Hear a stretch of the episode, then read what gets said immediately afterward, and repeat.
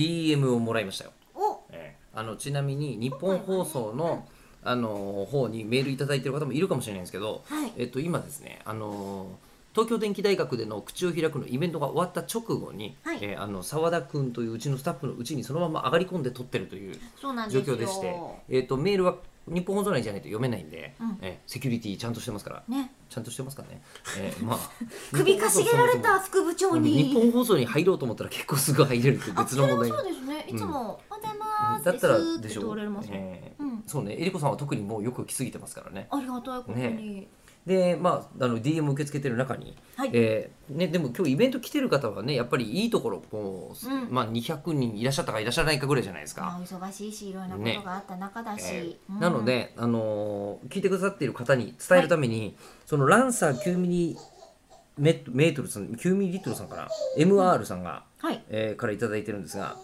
えー今日は東京電機大学のトークイベントありがとうございました初めてイベントに参加させていただき、はい。こちらこそそうですね。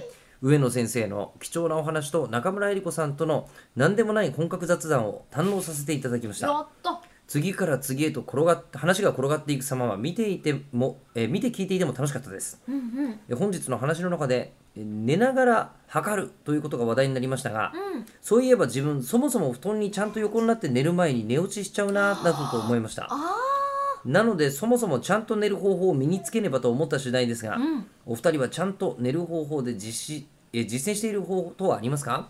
それでは長文ありがとうございましたという。はい。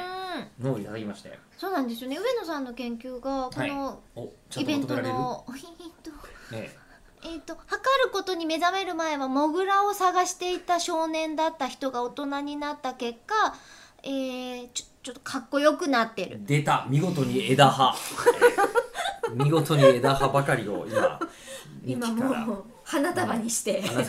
枝葉だけの 花束。枝葉だけの花束にして、ええ。ーー周りから摘み取ってきて。愛をさほど込めずに花束を。今 ざく大げさだけど受け取っていただきたい、大げさにそう僕らは花束までいただいちゃいましたけどね学園祭のありがとうございます。イベントだったんですけど、うん。なんかその上野先生っていうのはもう寝ている間に服の上からでもいろんなことをうん。こうあの測ることができるという研究を行っていらっしゃる先生で。そそれこそ新生児赤ちゃんとかの皮膚に、うんその心電図の電極をつけるっていうのは負担があるからそれを服の上から言ったら活動を妨げないで寝っ転がってる時にすやすやの時にもう測れちゃったらいいよねっていう依頼があってその研究を始められたと。それと NASA がつながってたりとかするっていう話だったんですけど、じゃあその NASA とつながってたりする話は、え。ー明日に続く。そして、えー子供の感染はもう気にしないで